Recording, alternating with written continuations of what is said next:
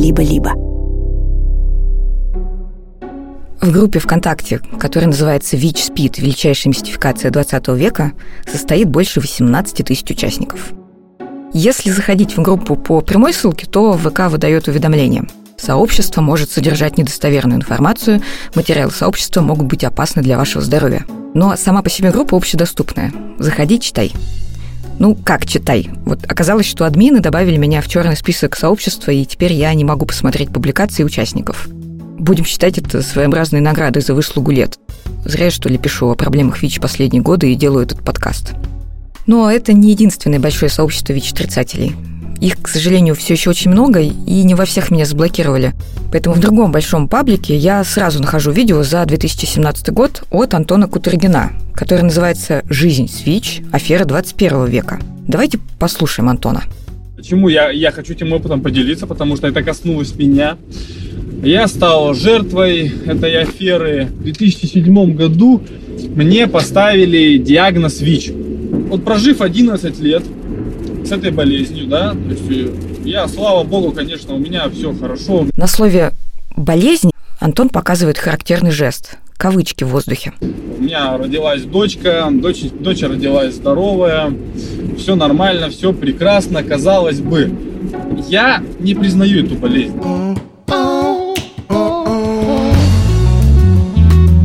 ВИЧ это, это миф. Есть определенные корпорации, есть определенные силы, структуры, которые заинтересованы в том, чтобы существовал ВИЧ. Ну, и всей, всей массой людей в него поверили. Так вот, э, не верю я, не верю. У меня есть основания для этого.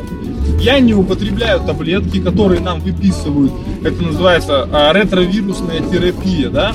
которая просто там, ну, химия сплошная, которая убивает человека. За время этого 12-минутного видео Антон много раз говорит, что он никого не убеждает отказываться от терапии, что каждый должен сделать выбор сам, изучив информацию, которой в интернете очень много. Но вот он, Антон, столько лет живет без лечения, и ему совершенно ок – и поэтому он уверен, что ВИЧ – это не существующая болезнь. Это заговор корпораций, которые производят лекарства и презервативы, потому что им выгодно, чтобы ВИЧ был. Поэтому оставаться на сегодняшний день невежественным – это стыдно. Это я говорю не только вот кому-то я обращаюсь, это я и себе говорю. Я сам жертва, я реальная жертва вот этой аферы. Когда Антон записывал это видео, он еще не знал, какую цену ему придется заплатить за свои убеждения – Хотя история эпидемии к 2017 году уже тысячи раз показала, что сомневаться в этом вирусе смертельно опасно.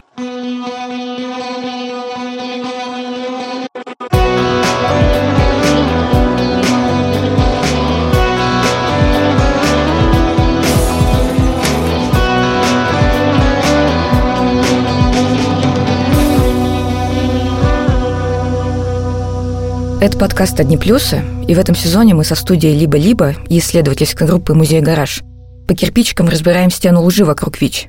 Потому что мифы и дезинформация – это то, что все еще двигает эпидемию вперед в нашей стране. Меня зовут Рита Логинова. Сомнения в том, что вирус иммунодефицита вообще существует или что он вызывает СПИД, появились практически одновременно с первыми научными публикациями о ВИЧ. Сперва, в 1981 году, Врачи заметили необычный случай развития пневмоцистной пневмонии и саркомы капыша у молодых мужчин-гомосексуалов. Потом увидели, что похожие симптомы иммунодефицита отмечаются у потребителей инъекционных наркотиков и у людей больных гемофилией и выходцев с Гаити. Одно из первых упоминаний о новой болезни на канале Fox 5 Нью-Йорка звучало примерно так – Загадочная болезнь, известная как чума геев, стала беспрецедентной эпидемией в истории американской медицины. В топе жертв – гомосексуальные мужчины, у которых было много половых партнеров, и потребители инъекционных наркотиков. Ученые активно искали причины возникновения нового смертельного заболевания, и вирус иммунодефицита, а, ответственный за развитие СПИДа, независимо открыли в двух лабораториях в 1983 году в Институте Пастера во Франции под руководством Люка Монтанье и в Национальном институте рака в США под руководством Роберта Галло. Но открытие ВИЧ повлекло за собой волну критики катастрофического масштаба. Например, американский психиатр Каспер Шмидт обвинял ученых в том, что они в любом заболевании видят инфекционную природу. Он настаивал на психосоциальном происхождении СПИДа. Каспер Шмидт, надо сказать, скончался от СПИД-ассоциированного заболевания в 1994 году.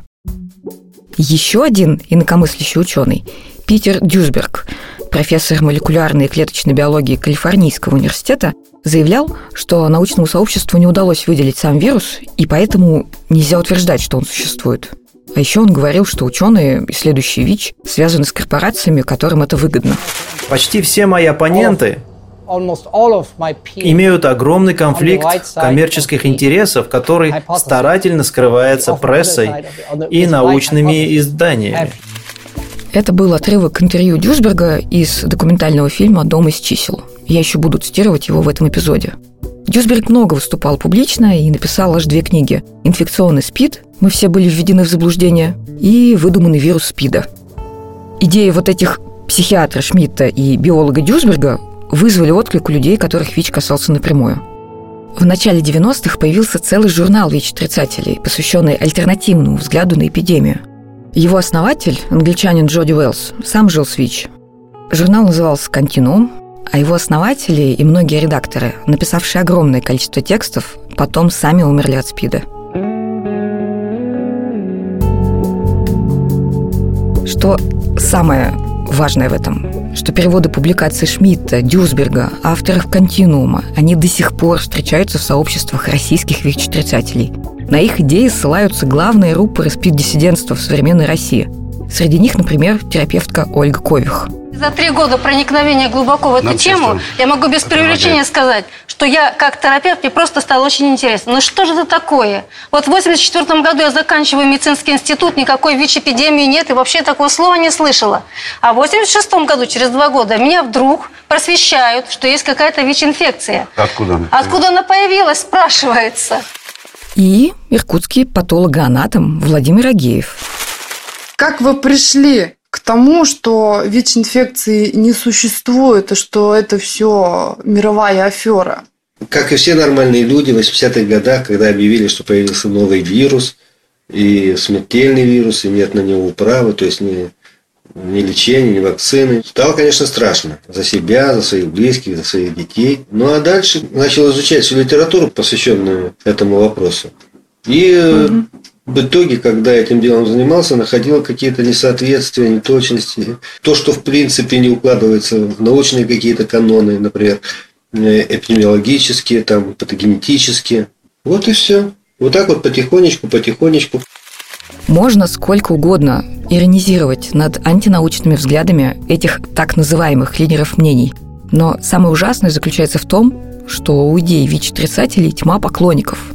И если Никових ни Агеев, судя по всему, не живут с ВИЧ, то те люди, которые им верят, часто ВИЧ-положительные.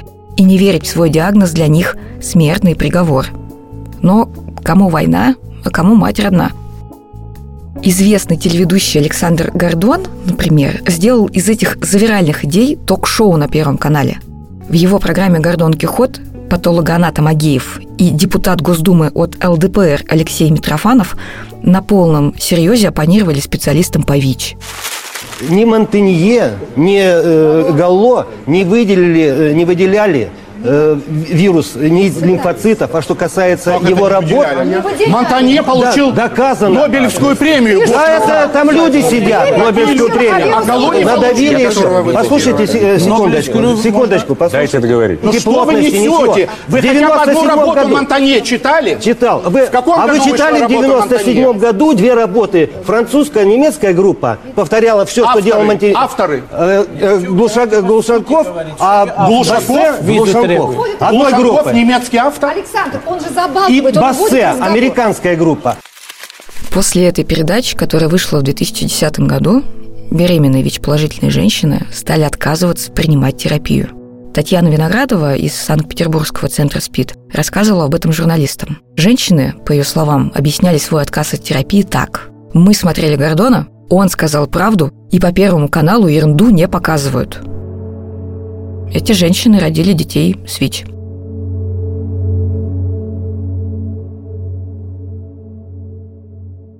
По сравнению с концом 90-х, сегодня информация о ВИЧ намного больше. Но ВИЧ-диссидентство продолжает убивать сотни людей, а среди них не только взрослые, но и дети. Это поразительно. И ответы на вопрос «почему так?» исследовательская группа «Музей Гараж» искала у людей, которые многие годы посвятили борьбе с ВИЧ в России. Доктора-инфекциониста Екатерину Степанову вы уже могли слышать в одних плюсах в прошлом сезоне. А вот что она рассказала исследователям о причинах отрицания ВИЧ. Диссиденты – это наша вина. Диссиденты – это полностью наша вина. И надо ее принять и брать на себя. Наша – это врачей, имеет в виду Екатерина. Потому что у нас так и нет консультирования с людьми. У нас так и люди думают, что ВИЧ касается каких-то тех, да? И когда это вдруг касается тебя, твоя психика сопротивляется в сто раз сильнее. И в этот момент ты ищешь поддержки и попробуй получить поддержку в спеццентре. У нас до сих пор диагноз сообщает эпидемиолог, которого задача выяснить, с кем ты и как спал. И это не поддержка. И вот это надо менять. Потому что, ну, это прям самое страшное. Люди потом не могут годами ходить в спеццентр. И они находят эту поддержку в интернетах. У спид-диссидентов много времени, они поддерживают их во всех этих проявлениях. Само название спид-диссидента закрепилось в русском языке за людьми, отрицающими ВИЧ, очевидно, по аналогии с тем, как называли инакомыслящих в советскую эпоху. Многие мои коллеги считают, что называть их диссидентами – это много чести, но, тем не менее, термин до сих пор в ходу. Вот как терапевтка Ольга Кових, которого уже слышали в этом эпизоде, в комментариях ВКонтакте объясняла кому-то суть этого движения. Диссидент в оккупированном государстве – это герой, патриот, разведчик, партизан, подпольщик. Это Александр Матросов и Зоя Космодемьянская, 28 панфиловцев под Москвой, герои Брестской крепости, защищающие свою жизнь и жизнь своих родных от геноцида с использованием лжемедицины. На Западе это явление называют HIV-AIDS denialism. Отрицание ВИЧ – это одна из многочисленных разновидностей феномена дениализм – иррационального отрицания общепринятых фактов и научных данных. Под этим зонтиком отрицание и ковида, и польза прививок, и много чего еще. В России несколько раз возникали законодательные инициативы запретить спид-диссидентов, штрафовать их, но дальше законопроекты не продвинулись. Ковид-диссидентам в этом смысле повезло меньше – да и в целом идея запрещать чьи-то заблуждения кажется контрпродуктивна. Так считают эксперты, например, социолог и исследователь ВИЧ-отрицателей Петр Мейлахс.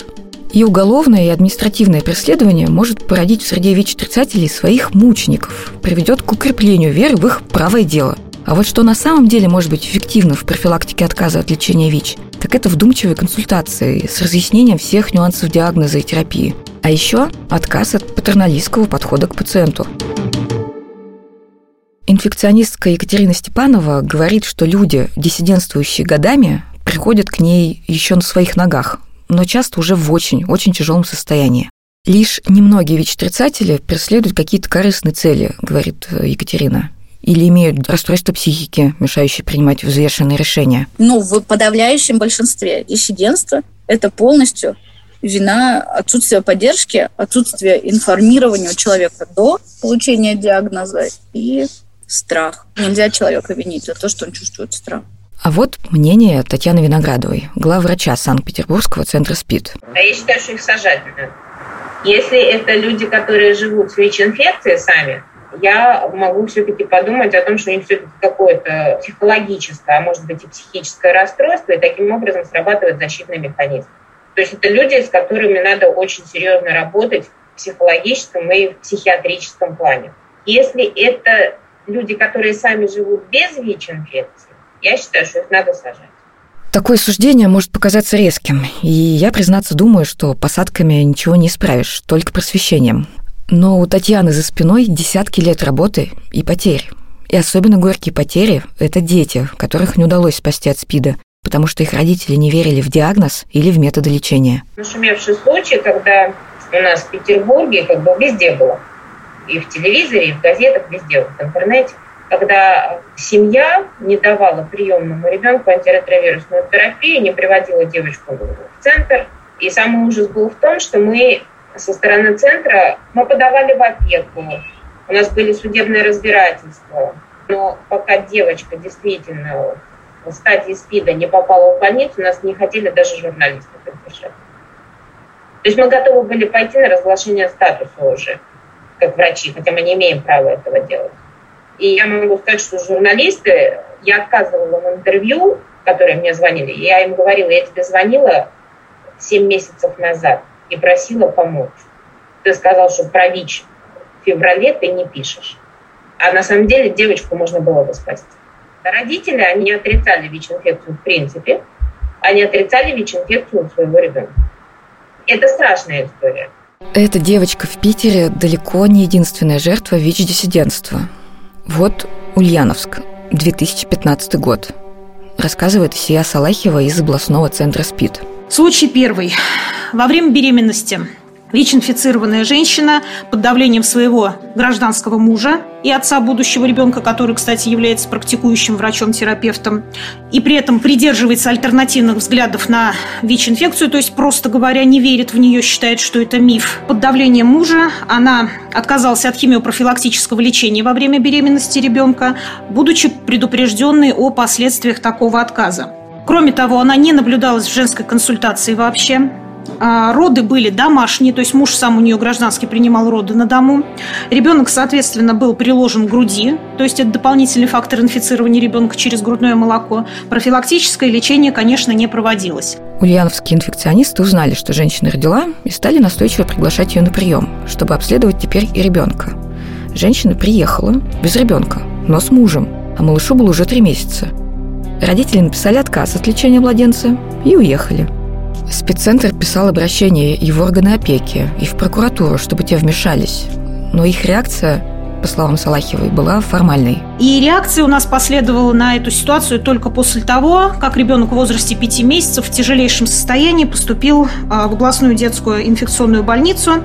По результатам обследования родители в итоге все-таки согласились на обследование ребенка. Был выставлен диагноз ВИЧ-инфекция острая, стадия 2В прогрессирование на фоне отсутствия лечения. Ребенок очень быстро перешел в состояние крайней степени тяжести, переведен был на аппаратное дыхание, перитониальный диализ. Назначение лечения против ВИЧ-инфекции было невозможно уже в связи с тяжестью состояния, и в результате отказа всех жизненно важных органов ребенок в течение трех недель умер. Летом этого года мать ребенка умерла от СПИДа.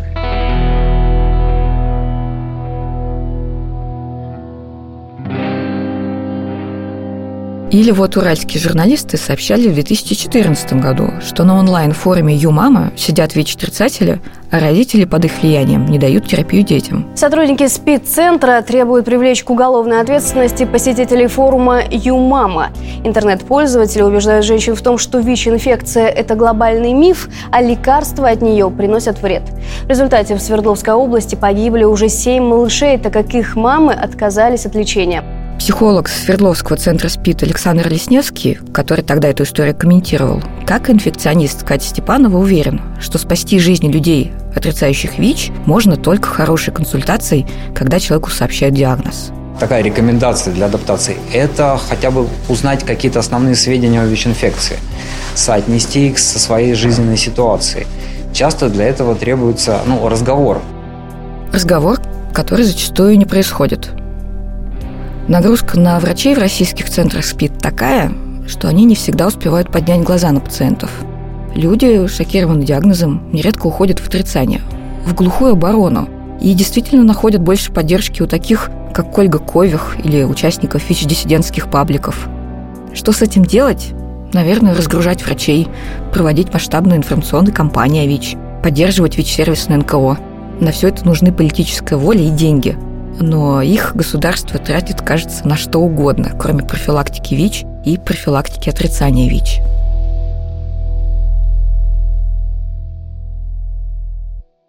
Помните Антона Кутергина, с монолога которого начался этот эпизод? Антон бодро вел видеоблог о том, как он живет с диагнозом ВИЧ, в который не верит, живет без лекарств впоследствии. Его рассказ, который вы слышали в начале этого выпуска, был опубликован в 2017 году, напомню. А до этого почти 10 лет Антон чувствовал себя прекрасно. ВИЧ-инфекция, правда, долгая болезнь, и люди могут жить по 5-10 лет без всяких ее проявлений. Поэтому, чтобы понять, что привело Антона к отрицанию ВИЧ, надо послушать его историю с самого начала. Я живу в городе Ангарске в Иркутской области. А, ВИЧ у меня с 2008 года. Произошло это все банально, гетеросексуальный способ. Я наркотики тяжелые никогда не употреблял. Когда я узнал о диагнозе, естественно, как и многие люди, за голову взялся, что делать. Все сразу страхи, все сценарии негативные в голове прокручивалось.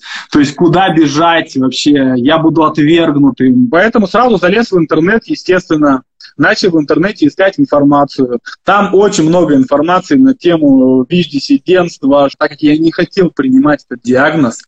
То есть моя, видимо, там неокрепшая психика решила выбрать такой сценарий, что я буду его отрицать. Антон проговаривает важное. Интернет устроен таким образом, что ты находишь в нем то, что ищешь. И если искать подтверждение тому, что ВИЧ не существует, то найдешь обязательно и с лихвой. Но Антону этого было мало. Он решил нести это свое знание в мир, записывать видео, общаться в группах с другими людьми. Я начал вести канал на Ютубе, то есть закидывать туда ролики, что ВИЧ это афера, там, меня даже там показывали там, по Первому каналу у меня, ну как этого, как диссидента, конечно. Там телеканал «Мир» у меня брал интервью, тоже как у диссидента, и меня там в таком свете выставили, что типа, ну там еще один дурачок, так сказать, пускай живет, ладно. Вот. И вот так вот, вот продолжалось вот, до 2016 года. Потом в 2016 году у меня началась субфибрильная температура. Это температура, ну кто не в курсе, да, субфибрильная температура, которая длится, может быть, полгода, год, там, несколько месяцев. Вот у меня она длилась ровно 6 месяцев. 37,4, 37,5 вообще в среднем была. Это вообще был ужас на самом деле, эти полгода. Вот, это постоянная вялость, постоянная апатия это ничего не хочется делать, постоянно какая-то сонливость. Я как вампир реально прожил эти полгода. Жить с постоянной температурой вообще-то утомительно. Но даже она не сподвигла Антона к началу антиретровирусной терапии. Врачи говорили, что ему необходимо пить и антиретровирусную терапию, и таблетки от туберкулеза. Все было без толку. Ну, тогда я был вообще ярым противником химии. Ну, у меня была такая какая-то вот, что природа создала для человека все, что есть, там, ромашка, там, зверобой, там, я не знаю, там, иван-чай. Потом у меня заболела нога. В 2017 году я начал хромать. Все, врачи мне опять говорят, это у тебя, скорее всего, костный туберкулез, тебе надо вот опять пить терапию ВИЧ, тебе надо пить туберкулезную терапию. Я тогда все равно говорю, нет, это не канает, сейчас я все излечусь. Нога потом тоже у меня прошла, и потом уже в 2017 году мне уже диагностируют туберкулез легких. Вот, тогда, конечно, уже, ну, по голове уже шандарахнуло меня, но для меня это все равно тоже не явилось поводом, чтобы начать пить вот эту вот терапию от ВИЧ. Антон был упорен в своем отрицании диагноза и таблеток. Вот в туберкулез он, кстати, поверил, но его лечение оно, правда, не из легких. Далось Антону так тяжело, что он то начинал, то бросал его, ругался с врачами. В общем, никак себе не помогал. Потом уже мне в 2018 году мне уже диагностировали уже туберкулез легких и туберкулез позвоночника. Я однажды просто кашлянул с мокротой, там, да, и все в руку сплевываю, все, а там уже кровь.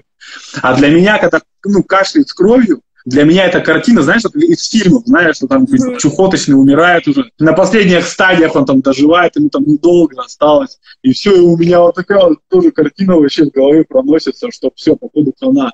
Короче, там я приходил к врачам уже, и они мне говорили, ну, ты, походу, не жилец уже. В поисках поддержки Антон ездил к своему земляку, патологоанатому Агиеву, которого, как адепта ВИЧ-диссидентства, вы помните, приглашал к себе в эфир телеведущий Гордон. Когда у меня уже температура началась, и, естественно, мне нужны были уже ответы. Я поехал к Агееву, я приезжаю к Агееву и говорю, ну, расскажите мне, дайте мне надежду, дайте мне уверенность. У меня уже, говорю, почва из-под ног, говорю, просто уходит. То он мне ничего вразумительного не сказал. Он сказал, я хорошо запомнил, зачем вы вообще сдавали, сдаете на этот, этот анализ. Он имел в виду, что если бы я не сдавал бы на ВИЧ и не знал бы об этом, а жил бы спокойненько себе дальше, там, замечательно, там, да, там, и прекрасно, в хорошем настроении, то никаких бы проблем со здоровьем у меня не было. В числе источников, на которых базировалось убеждение Антона в том, что ВИЧ – это афера, был и американский фильм «Дом из чисел». Прямо, ну там реально американский журналист поехал по всем врачам, ученым, и, и по тем, кто говорил, что ВИЧ есть, и по тем, кто говорил, что ВИЧ нету. Такой прямо серьезный, не просто там, знаешь, ролик снятый на камеру, знаешь, где-нибудь там в квартире, а он прямо такой фильм серьезный сделал, ну, что ВИЧ это как бы, ну, ну хотя у него там такой фильм, что типа вроде как, что одни говорят, что его нет, и, и это как бы авторитетные люди, да, и другие говорят, что он есть, и это как бы тоже авторитетные люди. Но на самом деле это, скорее всего, была именно моя позиция отрицания, я просто не хотел его принимать. Я бы, может быть, к шаманке сходил бы, и она бы мне сказала, что нет, ВИЧ не существует. Вот, и мне было бы этого достаточно на тот момент. Кровохарканье, слабость, температура, разрушение позвоночника. все это все-таки привело Антона к антиретровирусной терапии. То есть я принимать терапию начал только в 2018 году, ну, грубо говоря, то есть 10 лет. Вот у жизни нет более доходчивого способа донести до тебя истину, как твой личный опыт. Она вот тебе все покажет, сама жизнь.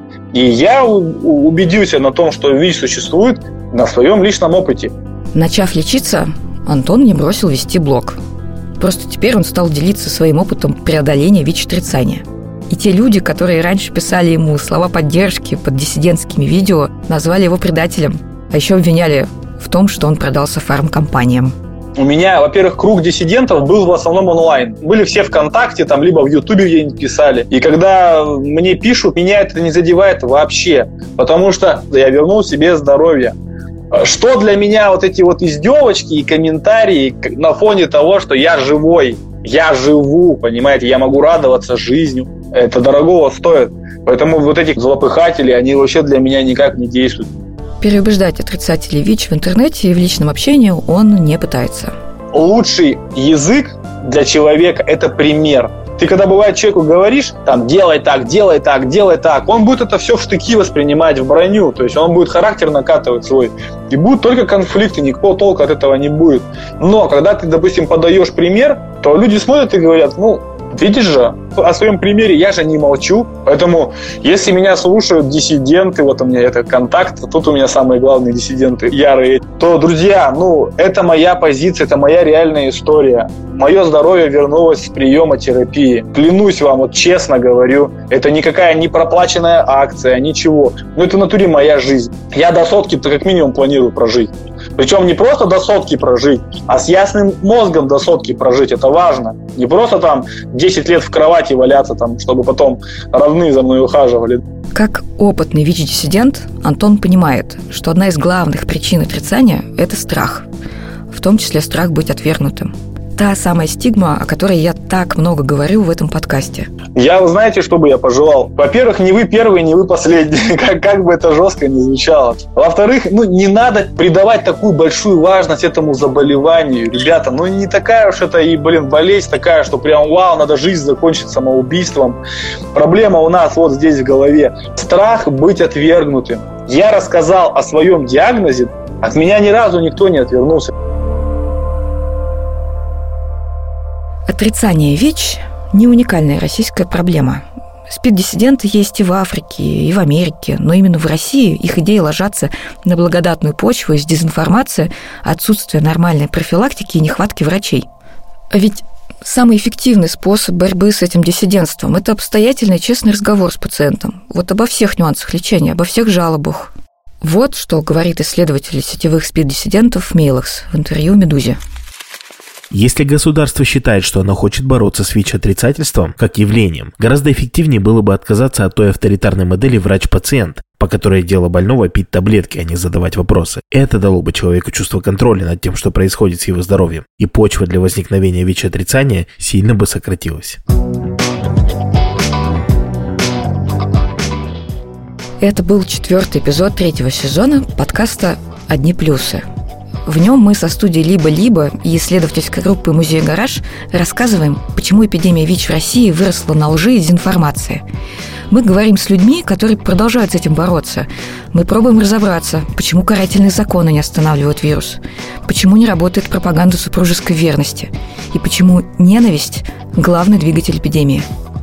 Об этом в следующей выпуске. Над этим эпизодом работали звукорежиссер и композитор Ильдар Фаттахов – продюсеры Кирилл Сычев и Ксения Красильникова, и редакторка Настя Красильникова. С ресечем и фактчекингом нам помогает исследовательница из «Гаража» Катя Суверина и Дарья Бобренко. Ведущая и авторка сценария я, Рита Логинова. Слушайте нас на любимых подкаст-платформах. Подписывайтесь и ставьте оценки. Еще, пожалуйста, расскажите о нас друзьям. Можно при встрече в баре или в социальных сетях. Это очень нам поможет.